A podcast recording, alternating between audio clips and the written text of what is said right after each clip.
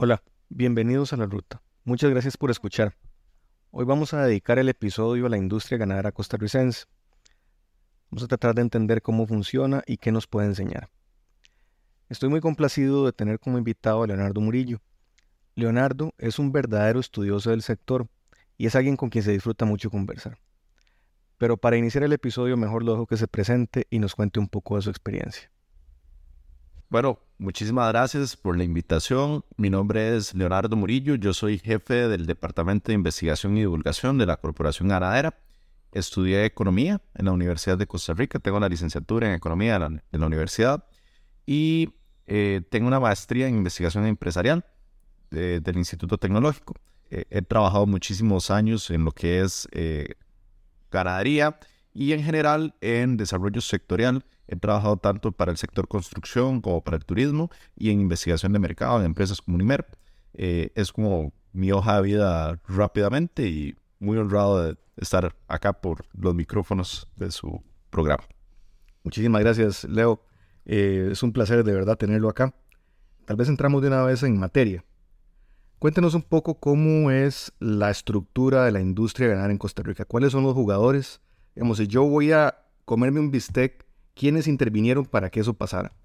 La estructura es grandísima. Hay un estudio que hizo la Escuela de Economía Agrícola en una tesis de grado en el cual se determina que el sector ganadero es de los principales sectores en encadenamiento rural en el país. Entonces, eh, tiene cerca de 96 encadenamientos hacia atrás y con 84 encadenamientos hacia adelante. Entonces, ¿qué es lo que decimos? Que ganadería no es solamente la finquita con pasto y árboles que usted ve en, en el camino cuando va para la playa o cosas de ese tipo. Hacia atrás hay una lista de proveedores muy grandes, eh, subastas, actividades paralelas, profesionales como veterinarios o tecnistas y demás que asesoran fincas. Y hacia adelante hay una industria muy grande, ¿verdad? Podríamos estar hablando de procesadores, podríamos estar hablando de gente que trabaja, por ejemplo, talabarterías, cueros y cuestiones de este tipo. E incluso eh, muchos de los productos de ganadería se van hacia industria médica. Entonces, cuando vemos eh, realmente ganadería es muy amplio.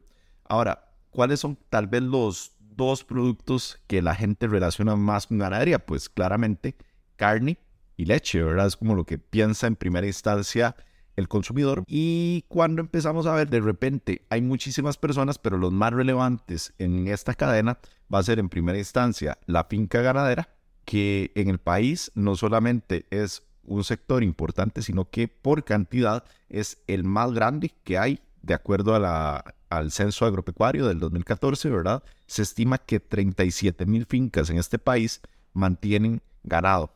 Y después tenemos una vasta línea de comercialización, subastas que usualmente son intermediarios en los procesos de venta.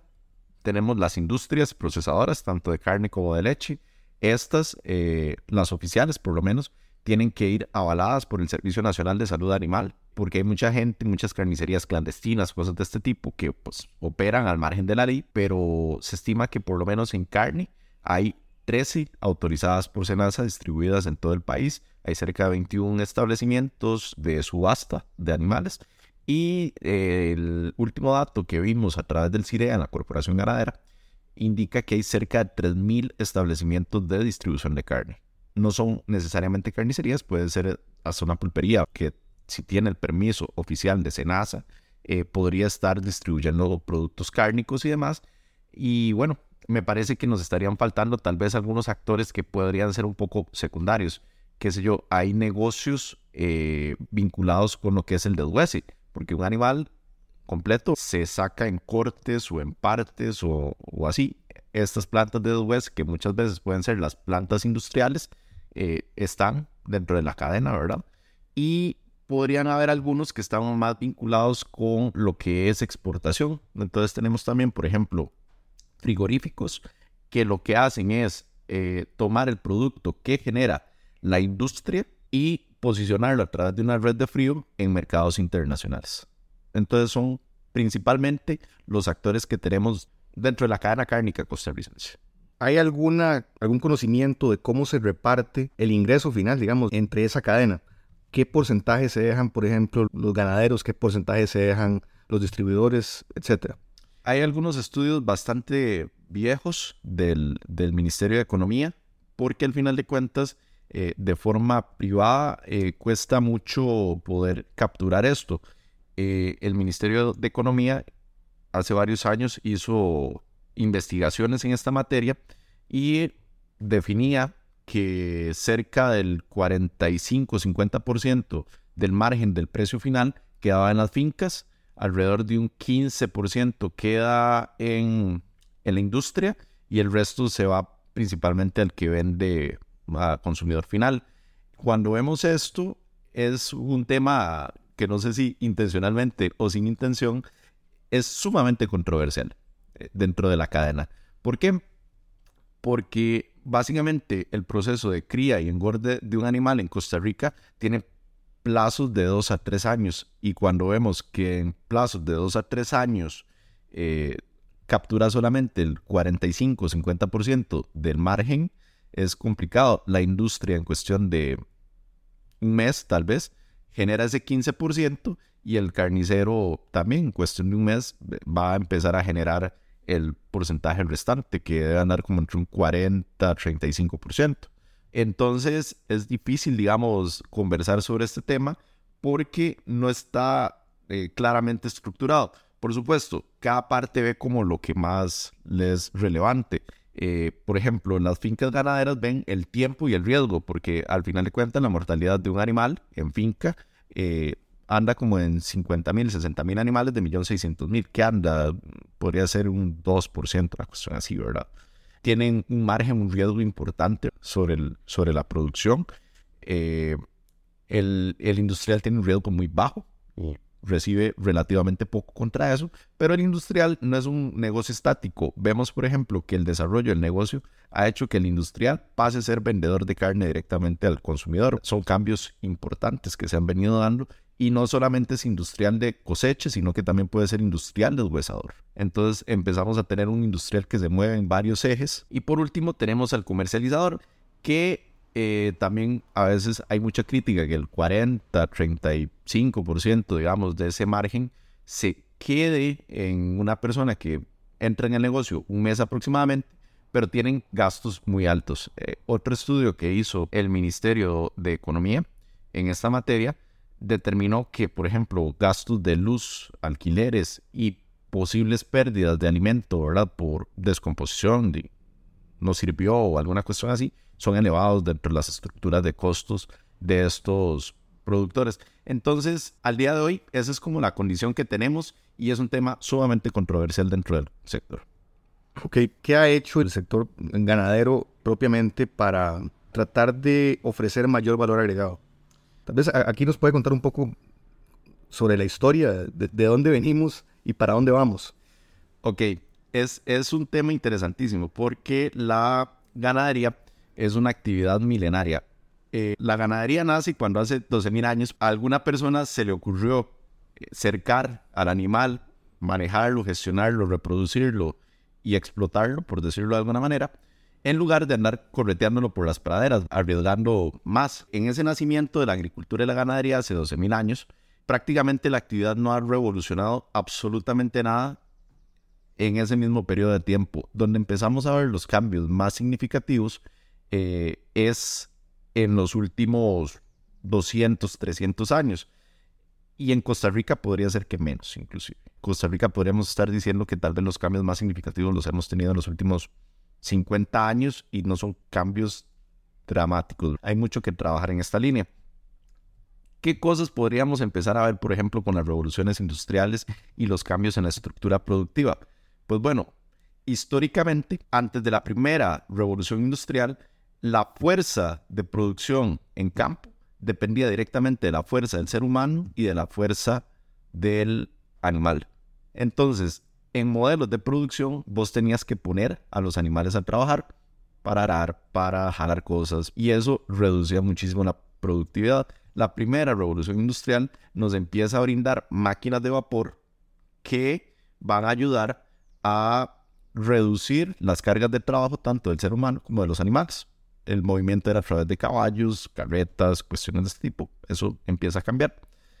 Con la segunda revolución industrial empezamos a tener dispositivos eléctricos y producción en masa. Entonces, muchísimos de los artefactos que hoy tenemos en día, que antes eran inaccesibles, porque a pesar de que existiera un carro de vapor, un tractor de vapor, no eran accesibles para una gran mayoría, empiezan a ser accesibles para muchos. Con la tercera revolución industrial, que se ubica cerca de la década de los 70, empezamos ya con computación, procesos de automatización y cuestiones de este tipo. Y eso lo que nos empieza a generar es ya algunos cambios un poquito más profundos, más visibles dentro del país que los estamos empezando a ver como ahorita, posiblemente. Eh, cercas eléctricas, dispositivos, celulares en las fincas con algunos problemas de brecha digital aún, pero tenemos dispositivos en las fincas para medir peso, para identificación, para cuestiones de este tipo. Y en realidad, la cuarta revolución industrial en el mundo empieza, diría yo, hace unos 10 años perfectamente, ¿verdad? Uno puede rastrear, por ejemplo, artículos del 2013 sobre la cuarta revolución industrial, la gestión de la información y cuestiones de este tipo. Y en Costa Rica yo creo que todavía estamos discutiendo si la información es importante en las fincas ganaderas, ¿verdad? Al día de hoy la gran mayoría de fincas ganaderas, por experiencia propia lo puedo decir, no cuenta con registros administrativos, no se sabe cuál animal está siendo productivo, cuál está siendo improductivo, qué es una tasa de crecimiento o de ganancia de peso aceptable, cuáles son las tasas de aparición en campo. Nos está haciendo falta muchísimo esa gestión de información. Ahora, mucha gente podría estarse cuestionando puntualmente por qué es importante esa información. Y es que esa información es importante porque ya el consumidor no solamente está buscando la carne, las tendencias en mercado puntualmente nos están arrojando a que la gente quiere bienestar animal, a que la gente quiere cierta información sobre la genética del animal. Un animal Brangus, Angus, pues podría tener más valor que un cebuino propiamente, ¿verdad? A nivel de consumidor. La gente está buscando eh, características eh, de marmoleo en los, en los cortes que consumen y la gente está buscando que se produzca en armonía con el ambiente. Entonces, cuando empezamos a ver lo que está desarrollando el sector y sus carencias, entonces empezamos a ver que hay muchísimo trabajo por delante. La estrategia que en este momento ha tomado Costa Rica como país es lo que se conoce como la política pública de ganadería baja en carbono. Y la idea de cambiar el paradigma viene de que Costa Rica de por sí ya es un país que cuida muchísimo el ambiente. Ese ha sido el buque fuerte de Esencial Costa Rica, pienso yo, que cuidamos el ambiente. Es lo que hemos ido vendiendo eh, como marca país en el mundo. ¿Qué es importante, por ejemplo, y las diferencias que hay entre el sector ganadero costarricense y el resto del mundo. Bueno, mientras las noticias dicen que, por ejemplo, Brasil está deforestando el Amazonas para poner ganado, soya, sorgo y algunas otras plantaciones, Costa Rica es uno de los países que ha venido reforestando sus bosques. Costa Rica ha venido con una tasa de reforestación anual del 1 o 2% en los últimos años y lo que la mayoría de gente no sabe es que el 20% del territorio nacional se encuentra en fincas ganaderas. Entonces, literalmente es imposible que el país esté siendo reforestado si el sector ganadero estuviera deforestando. En el 2014, cuando se hizo el censo agropecuario, se hicieron algunas estimaciones de bosque, en la segmentación de finca y demás, y se estimó que cerca de 300.000 hectáreas en fincas ganaderas eran bosque. Eso vinculado con, con, estrategias del Ministerio de Ambiente y algunas otras de pago por servicios ambientales, pero las zonas menos productivas de las fincas se han ido reforestando, se han ido metiendo en bosque y esto necesariamente tiene que llevarnos hacia un valor. Puntualmente desde la Corporación Ganadera hemos venido trabajando en lo que es un sello de ganadería libre de deforestación y basada en pastos. ¿Por qué esto es importante? Bueno, lo de libre deforestación, por lo que decíamos al principio, el estándar mundial ha venido pidiendo más este cuidado del ambiente. La referencia que se tiene es que en el mundo se deforesta para producir eh, carne y cuando se pone uno a revisar, por ejemplo, los estándares que están empezando a subir Europa sobre esta materia, ellos están diciendo que no van a aceptar productos que vengan con deforestación. ¿Qué nos está haciendo falta mucho desde el lado productivo del sector ganadero? En este país no hay un sistema de trazabilidad lo suficientemente fuerte y confiable que nos permita decir, este animal viene de una finca libre de deforestación y va a ser aceptado en Europa porque podemos demostrar que esa finca es libre de deforestación y que ese animal viene de ahí. Y cuando uno se pone a ver la cuarta revolución industrial, es una transformación de información, de conocimiento. Y definitivamente tenemos que darnos cuenta que estamos desvinculados entre esa tendencia internacional, que es la revolución 4.0, y lo que está sucediendo en el traslado del valor que tiene la producción costarricense al mercado final, a un potencial mercado final. Tal vez estamos hablando de las grandes tendencias o las grandes características del mercado local o de la industria local. Me imagino que hay desequilibrios, que hay algunos ganaderos específicos o algunos grupos de ganaderos que son mucho más avanzados y están más listos para aprovechar estas ventajas que otros. ¿Eso es así o no, no tanto? ¿Cómo están planeando avanzar con esa cobertura? No, eso es, eso es así. De hecho, nuevamente, datos del censo, cerca del 80% de las fincas ganaderas en Costa Rica son de 100 hectáreas o menos. Anecdóticamente te puedo contar que alguna vez me reuní con gente de Embrapa, que es como el Ministerio de Agricultura de Brasil, y ellos decían que ellos no avalaban la, el establecimiento de una finca ganadera si no tenía al menos 1200 hectáreas. Y yo creo que a mí me, con, los dedos que tengo en el cuerpo me alcanza para contar fincas ganaderas en Costa Rica de más de 1200 hectáreas. En el global, las fincas ganaderas de Costa Rica son muy, muy pequeñas. Y hay algunas cuantas que tienen 400, 500 y arriba de 1000 hectáreas. Eh, yo creo que me alcanzan los dedos del cuerpo para contarlas en el país. Y claro, hay grandes dispersiones entre los modelos de finca. Cuando la gente habla de ganadería, muchas veces no entiende que hay características muy diferentes. Por ejemplo, el clima te amarra muchísimo las condiciones en las que puedes producir y las razas que puedes incluir. Porque, por ejemplo, eh, animales de ascendencia europea, Angus, Charolais y algunos otros, por ejemplo, sobreviven solamente en climas fríos. O dan su máximo potencial productivo en esos climas fríos. Mientras que, por ejemplo, los ewinos, los que tienen la pelotita, ¿verdad? Guserat, Brahman, no sé, Nenor, que son los típicos, sobreviven mejor en, climas calientes. Eh, tienen que ver con el pelaje, con adaptación, con cosas de ese tipo. Hay modelos, sistemas productivos que podrían ser eh, sistema a base de pastos, podría ser sistema semi-estabulado, donde el animal pastorea un rato y está enclaustrado otro. Y hay modelos de estabulado propiamente. Eh, usualmente cuando le hablan a uno de ganadería, eh, piensa en Netflix y de repente piensa en ese animal que pasa encerrado día y noche. No es la norma en Costa Rica, ¿verdad? Pero existe ese, ese sistema, digamos, también de, de, de estabulado. Y aparte hay modelos de negocio de cara al consumidor final qué estoy produciendo yo en mi finca. Entonces, hay fincas de genética, de genética pura. Ellos no venden carne, sino que venden genética. Hay fincas comerciales de carne. Hay fincas de doble propósito, que es cuando usted produce carne y a la vez produce leche. Y hay lechería especializada. Son como los cuatro grandes ejes que tenemos en las fincas. Claramente hay muchísimas heterogeneidades entre los tamaños de finca, los modelos de negocio, los sistemas de producción y algunas otras características. Y a eso podríamos irle vinculando, por ejemplo, cuáles son los, los, los modelos de alimentación, porque entonces podrías tener una alimentación únicamente basada en pasturas, que tiene algunas características de costos y de rendimiento. Podríamos meterle con suplementación a base de granos, podríamos meterle alguna que sea híbrida.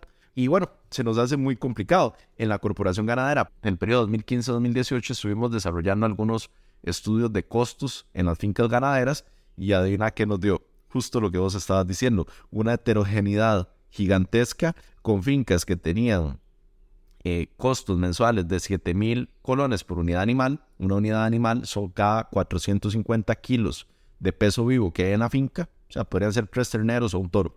Eso es una unidad animal. Y fincas que tenían modelos de 128 mil colones por mes por unidad animal. Entonces uno, empezando ahí nomás, se da cuenta que el modelo puede ser muy heterogéneo. ¿Qué es lo que el error que cometería cualquier economista? Uno dice, posiblemente la de 7000 sea rentable y la de 128.000 no sea rentable porque no es eficiente en sus costos. Falso. Yo fui el primero en equivocarme con eso. La de 7000 tenía ganancias de peso tan bajas y condiciones tan paupérrimas que eran básicamente el pago de los peones y que el animal anduviera ahí caminando libre por, por la pradera. Y la de 128.000 gastaba muchísimo más, pero producía carne, producía leche, tenía una producción significativamente buena y generaba rentabilidad positiva. Entonces, estamos con una situación complicada, digamos, en cuanto a decir, este es el modelo que funciona, porque hay muchas visiones, muchas cosas que queremos hacer, hay muchísima heterogeneidad y vamos a ver, hasta este momento hemos hablado solamente de heterogeneidad productiva. ¿Qué pasa con el empresario, el que toma las decisiones? Tenemos desde personas que no saben leer ni escribir hasta gente con doctorados en universidades de Estados Unidos. Entonces, la heterogeneidad es tan grande que no se puede mandar una receta. La estrategia que se ha venido tomando es de empezar a eh, generar paquetes tecnológicos que la gente pueda ir adoptando progresivamente, porque también el acceso a financiamiento es complicado, ¿verdad? En ganadería, particularmente porque la gente va a pedir un crédito y le piden hipotecar toda la finca. Entonces te pido 5 millones, pero me hipotecas tu finca de 50, 100, 200 millones. No tiene mucho sentido. El cambio tecnológico ha sido relativamente lento dentro de este sector. Los paquetes se han venido generando, pero eh, las instituciones tienen poco financiamiento para impulsar este cambio tecnológico y los medios financieros son escasos, limitados o de mucho riesgo para el productor.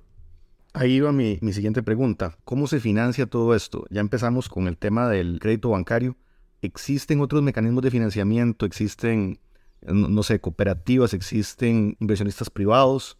¿Cuál es el, panorama del financiamiento para el sector ganadero? Bueno, hubo un clamor y una expectativa, por ejemplo, con Sistema de Banca de Desarrollo, que era que los créditos no tuvieran que irse al hipotecario directamente, al inmobiliario, digamos, a, a empeñar mi finca si quisiera accesar a 10 millones. Usualmente el inventario animal vale mucho más de lo que se pide en crédito. Entonces se buscaba esto, pero se entiende también muy bien la posición del, del, banco. O sea, usted no puede poner a responder algo que ni siquiera tiene un arete que usted sabe que va a estar ahí para responder con una garantía. Entonces, eh, nuevamente, la ausencia de registros, la ausencia de información y la ausencia de coordinación entre las partes hace que prácticamente esté eh, muy desvinculado el acceso a crédito en el sector ganadero y que cuando podría existir este acceso a crédito, no existe el mapa de información lo suficientemente amplio para saber si es una inversión válida o es una inversión que no tiene sentido, razón de ser. Al final de cuentas, pues hay dinero colocado en ganadería, pero desde mi perspectiva se está yendo principalmente a los ganaderos grandes, a los que llevan registros, a los que tienen ciertos controles en su finca que pueden demostrar que la inversión va a generar y queda muy por detrás ese ganadero pequeñito que de repente vive en la propia finca que le están pidiendo empeñar y que básicamente queda totalmente excluido. ¿Qué es lo que nos está generando? Nos está generando eh, como cuatro o cinco Costa Ricas ganaderas, gente que está completamente desfasada en sus modelos productivos. Ya hemos venido hablando eh, a través de la entrevista de los cambios tecnológicos que existen en los últimos años y que tienen modelos de finca de 1950. Recientemente estaba en la zona de Pérez Celedón, por ejemplo, y uno puede ver que hay cambios tecnológicos, pero son más como por rebote que llegan, que por una política eh, clara de parte de los gobiernos, de los diferentes gobiernos que han habido, y, por cambio tecnológico normal, digamos, que todo el mundo tiene acceso.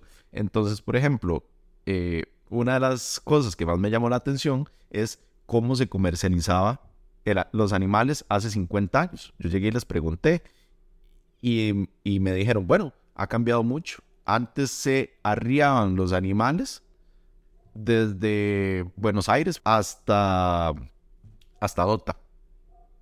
Y entonces uno dice, bueno, es una caminada grande, ¿verdad? Unos 100, 200 kilómetros, fácil, fácil. ¿Cuánto peso perdía el animal en esa caminada? En un marco ecosistémico de todo, bueno, hoy existen las carreteras, hoy existen vehículos más sofisticados que pueden montar al animal y hacer exactamente la misma ruta sin que el animal vaya caminando por el cerro de la muerte, literalmente. Y eso es un avance tecnológico por rebote que asume el ganadero. ¿Qué podría ser otro avance tecnológico por rebote? Que tenga un celular. No es una tecnología ni pensada en él, ni para él, ni nada, pero al día de hoy puede cotizar desde su finca por, WhatsApp. Pero no, no es que se esté gestionando ese cambio tecnológico. Y bueno, el crédito en esta línea, aunque se estén generando los paquetes tecnológicos que deberían cerrar brechas entre, entre productores, los de más avanzada y los de menos, no los estamos viendo por, por esas condiciones. Parte culpa del sector agropecuario, ganadero, y parte culpa de las rigideces del sistema financiero. Ok. Volviendo a un tema que tal vez es más de interés para nosotros los economistas, en sector ganadero es uno de los pocos sectores en los que existen subastas. El uso de subastas, ¿cómo es? ¿Quién participa? ¿Quién puja? ¿Quién se beneficia? ¿Cuál es el, eh, eh, digamos, el desarrollo esperado de una subasta normal? Es un mercado interesantísimo la subasta, porque al final de cuentas es una de las grandes conclusiones que uno puede sacar. Los precios se terminan definiendo en mercado por oferta y demanda. Eh, evidentemente siempre hay cuestionamientos sobre el tema, qué tan limpia, qué tan pura es la subasta, ¿verdad? Y qué tanto se interviene. Muchas veces eh, hay organizaciones que agremian ganaderos que tienen subastas que intervienen para que los precios no caigan. Entonces, eh, hay alguien que saca un animal y no se vende, no se vende, no se vende el precio de referencia y la misma organización lo compra para sostener un precio alto y incentivar que la gente siga llegando.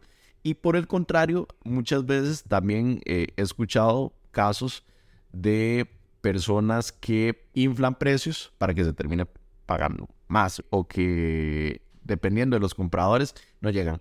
En Costa Rica los temas de subasta eh, son abiertos, cualquiera puede llegar. Eh, los requisitos son relativamente básicos. El que vaya a comprar tiene que tener una guía de movilización de ganado. Eso es normativa, país y tienen que tener una finca con CVO o un destino con CVO, por ejemplo. Entonces, usted compró el ganado en la subasta y de ahí tiene que moverlo hacia un lugar que esté autorizado para mantener bovinos. No es como que usted compró un bovino y lo puede tener en el patio de la casa. La lógica no es esa, ¿verdad? Eh, en las subastas las características son abiertas, cualquiera puede llegar a ofertar y solamente pueden llegar también productores que mantengan el CVO activo, que vengan con guía de movilización. Esto es principalmente los requisitos por un tema de robo de ganado. Porque entonces yo llego, sustraigo el ganado y lo llevo a la subasta y lo hice líquido. Entonces, la organización de la subasta tiene que brindar información básica sobre el animal, si tiene todos los medicamentos o cuáles están activos, cuáles están inactivos, la raza del animal, el peso en kilogramos y establece a partir de ahí una base. Y a partir de ahí empiezan a ofertar los que hayan llegado, los que quisieran llegar, hasta que el precio de venta final se define, ¿verdad? Es muy, muy interesante y la mayoría de personas eh, están de acuerdo, digamos, en que beneficia al sector ganadero, al productor agropecuario, la existencia de subastas.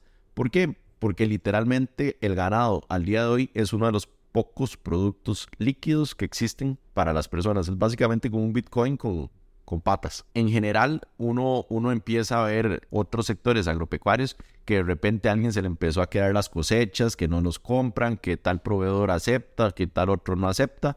En ganadería no tenemos eso. Las subastas han venido a que a través de precio por oferta y demanda se logre generar un mercado bastante transparente desde mi punto de vista que responde a precios internacionales. Muchas veces la gente no entiende eso entre el país, particularmente en el sector agropecuario, pero literalmente las subastas son esa base que hacen que se transmitan los precios a lo largo de la cadena. Y cómo me doy cuenta yo, por lo menos yo, que los precios son, son competitivos, porque responden a precios internacionales que no se definen ni siquiera en Costa Rica, se definen en la bolsa de Nueva York o en la de Chicago o en China. Entonces, eh, ¿cuál es la lógica a través de esto? Los productores sacan su ganado. El ganado en algún momento tiene que llegar a una planta de cosecha. Hay plantas que son exclusivas para consumo nacional y otras que tienen el sistema dual. Y por último, tenemos mercados internacionales.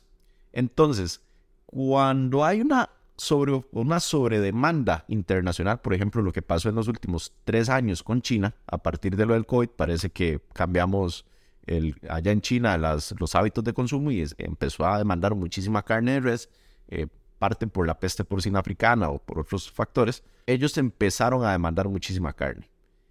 ¿A quién le demandaban carne? A los industriales. Los industriales, cuando estuvieron requiriendo muchísima carne, empezaron a buscar eh, proveedores en subastas, en finca y compran directamente en planta también. Entonces son las tres principales. ¿Qué es lo que pasa cuando esos van a subasta, por ejemplo, y están requiriendo muchos animales para enviar carne a China? Elevan el precio. Entonces, usualmente no es un mercado tan eficiente porque empezamos a ver rezagos entre los movimientos internacionales del precio y lo que sucede al final, como con rezagos de 6 meses a 12 meses. Eso es como lo normal eh, entre los movimientos. Pero vemos la transmisión de precios a lo largo de la cadena y estoy completamente convencido que las subastas son la promotora de que exista esa transparencia en el mercado ganadero costarricense. Perfecto. ¿Qué tan frecuentes son? Ok, en Costa Rica hay cerca de 21 subastas. Eh, con excepción de una, todas son eventos que suceden dos veces por semana. Lo que cambia es el día, digamos, y, la región, pero digamos, están distribuidas en todo el país. Encontradas dos, cuatro subastas en el Caribe, tres, cuatro subastas en Guanacaste. Están distribuidas por todo el país y entre ellas alternan, pero son dos eventos por semana en cada una de las subastas. Con esa alta liquidez del ganado de carne, ¿qué tanto se da que la gente lo use como un vehículo de inversión? Digamos que yo compro terneros, los tengo engordando y después los vendo cuando están grandes. No se ha dado tanto y te voy a decir por qué. Porque la gran mayoría de ganaderos consolidados son ganaderos heredados. Costa Rica tiene un gran problema, digamos, o bendición, como quieran verlo, eh, es muy de perspectiva, con lo que es el precio de la tierra. No sé si te acordás allá por el año 2005 que empezó como la presión para la gran crisis inmobiliaria que tuvimos en 2008, que los bancos empezaron a liberar muchísima liquidez y mucho de ese dinero se vino para Costa Rica, zonas agropecuarias particularmente, a comprar fincas a precios desorbitados. Porque el, valor del terreno en Costa Rica hace 30, 40 años era, era otro. Cuando empezamos a tener ese tipo de inversiones acá, el precio de la tierra se puso muy alto. Y básicamente al día de hoy, una finca que, que te digo, que en el 2000 podía costar, no sé, 20 millones, de repente valía 150 millones. Entonces, la entrada de nuevos actores, golondrina, podríamos decirle, tal vez, ¿verdad? En ganadería es difícil desde ese punto de vista. Nadie puede andar comprando tierra para meter ganado y luego salirme. Porque, porque no. Eh, sin embargo, me parece que sí hay potenciales y va, y va a depender mucho de qué tan rápido logre percibir eh, la persona la oportunidad. Por ejemplo, en 2019, que teníamos precios bajos antes del gran empujón que dio el mercado chino al precio interno, un ternero costaba cerca de 750 colones por kilo. Entonces, si el ternero pesaba, eh, no sé, 100 kilos, costaba 75 mil colones. Mm. Si, si, pesaba 200 kilos, pues pesaba 150 mil colones. Una cosa así, ¿verdad? Eh, entonces, antes de eso, ese ternero costaba 150. Para el año 2021, o sea, a dos años, ese mismo ternero costaba 1.700 colones por kilogramo. O sea, tuvimos una ganancia de más del 100% en el precio de ese ternero. Y bueno, ahí es donde están las alternativas. Lo que la gente usualmente hace es eh, modelos de ganado a medias. Entonces, Humberto tiene una finca, yo no tengo una finca, yo le digo, eh, cobrame la hectárea de pasto y pongo 3, 4 animales en la hectárea de pasto, Humberto cuida y al final de cuentas cuando se vende nos vamos 50-50 con las ganancias. Es lo que se hace usualmente. Pero eh, tiene un gran problema, que los atos no son ilimitados. De hecho, la reproducción de bovinos es de las más lentas de los animales de, producción. Por ejemplo, cuando nos ponemos a ver cerdos, una cerda puede parir dos o tres veces al año aproximadamente y tira 8 chanchitos por 6, 8 chanchitos por camada. Una gallina pone un huevo todos los días. Una res pone un ternero con suerte una vez al año. ¿Verdad? Entonces, al ser el inventario tan, o la oferta, como quieras ponerlo, tan estático en el tiempo, lo que hace es que se dispare mucho el precio del animal, ¿verdad? Cuando hay una buena oportunidad de mercado, se dispara mucho el precio del animal y entonces más bien eh, creamos un riesgo en algún momento que, por ejemplo, se está materializando en ese, en ese momento. Eh, hay gente que compró terneros para engorde a 1700 después de tres años de estar creciendo, creciendo, creciendo el precio, ¿verdad? Desde los 750 a los 1700, hubo alguien que al final del año 3, por decirlo así, compró un ternero en 1700 y en ese momento el toro vale 1400. Entonces, tiene que subsanar a través de producción la caída que está teniendo a través de mercado. Bueno, una, última pregunta, Leo. ¿Qué recomendaciones le dan ustedes a alguien que quiera iniciar como empresario del sector ganadero? Ok, esa es una pregunta bastante amplia y, bueno, eh, lo primero es que se asesore bien, porque mm, no es tirar vacas y hacer terneros, es más complicado que eso. Los dos primeros temas que tiene que evaluar bien, porque ya son temas de sostenibilidad, ni siquiera de negocio, es el tema de los forrajes y el tema del el agua. Cuando hablamos de forrajes es la disponibilidad de pasturas. Estudios que ha hecho la Universidad de Costa Rica revelan que aproximadamente producir un kilo de pasto podría salir como entre 5 o 10 colones. Un animal adulto, digamos un toro, una vaca, podría consumir de 40 a 50 kilos de pasto diarios. Y me parece que no es un número menor, es un número importante. Y en ausencia de esto, eh, se debe suplementar. ¿Cómo se suplementa? Bueno, podría ser a través de concentrado, a través de ensilaje, a través de heno y de algunas otras, algunos otros productos. ¿Cuál es el problema? Concentrado, el animal no se va a comer, por ejemplo, 50 kilos de concentrado, eso es falso. Se podría comer de 10 a 15 kilos un animal, ¿verdad? De concentrado, pero el kilo de concentrado vale 400 colones. Y entonces cuando empezamos a ver esa relación costo-beneficio, si el, si el kilo de concentrado vale 400 colones y le das 10 kilos fácilmente, estamos hablando de inversión solo en, en alimentación de 4.000 colones diarios. Las ganancias de peso promedio en Costa Rica podrían andar 0.5 a base de pasto, 1 1.5 kilos diario a base de concentrados. Una cuestión así, sin una dieta, podría ser un poco más alto, tal vez, pero por ahí anda. Y si ya dijimos que el precio está en 1500, y ganas 2 kilos en un buen escenario, tenés 3.000 colones ya de inversión en alimentación. Entonces, necesariamente la base de la alimentación, nosotros recomendamos que sea base de pasturas, que el grueso eh, sea con pasto y que se suplementen cosas que puedan potenciar niveles de energía, de proteína y cuestiones de este tipo en los animales para producción de carne puntualmente, incluso de leche. En leche es diferente y los espectros son muy amplios también. Cuando hablamos de leche, por ejemplo, hay vacas que pueden rendir 3 litros de leche diarios y hay otras muy potentes genéticamente de altura y por alimentación que rinden 40 litros, ¿verdad? Entonces el espectro de producción también es muy, muy importante en esto. Si no tiene bien controlado los esquemas de alimentación y no tiene garantizado ni el agua ni el alimento, en un modelo eh, costo-beneficio positivo, mejor ni se meta en ganadería, ¿verdad? Está en un problema terrible. Eh, un tercer elemento que me gustaría incluir, por ejemplo, es que tiene que entender bien el, el negocio. Entonces, cuando entiende bien el negocio, tiene que saber qué producto va a sacar, qué le está pidiendo el consumidor y en qué zona voy a producir. Porque entonces, como habíamos dicho hace un rato, usted no puede sacar, por ejemplo, animales eh, angus en Jacó. Porque el animal es peludo, porque el animal no tolera mucho las garrapatas, tiene cierta indefensión contra algunas plagas y se le va a morir o no le va a ganar peso. Entonces, tiene que balancear bien esa parte genética con la parte hacia el consumidor que quiero atacar, abarcar o cosas de este tipo. Lo otro tiene que ver necesariamente con los temas de información, registros y cosas de este tipo.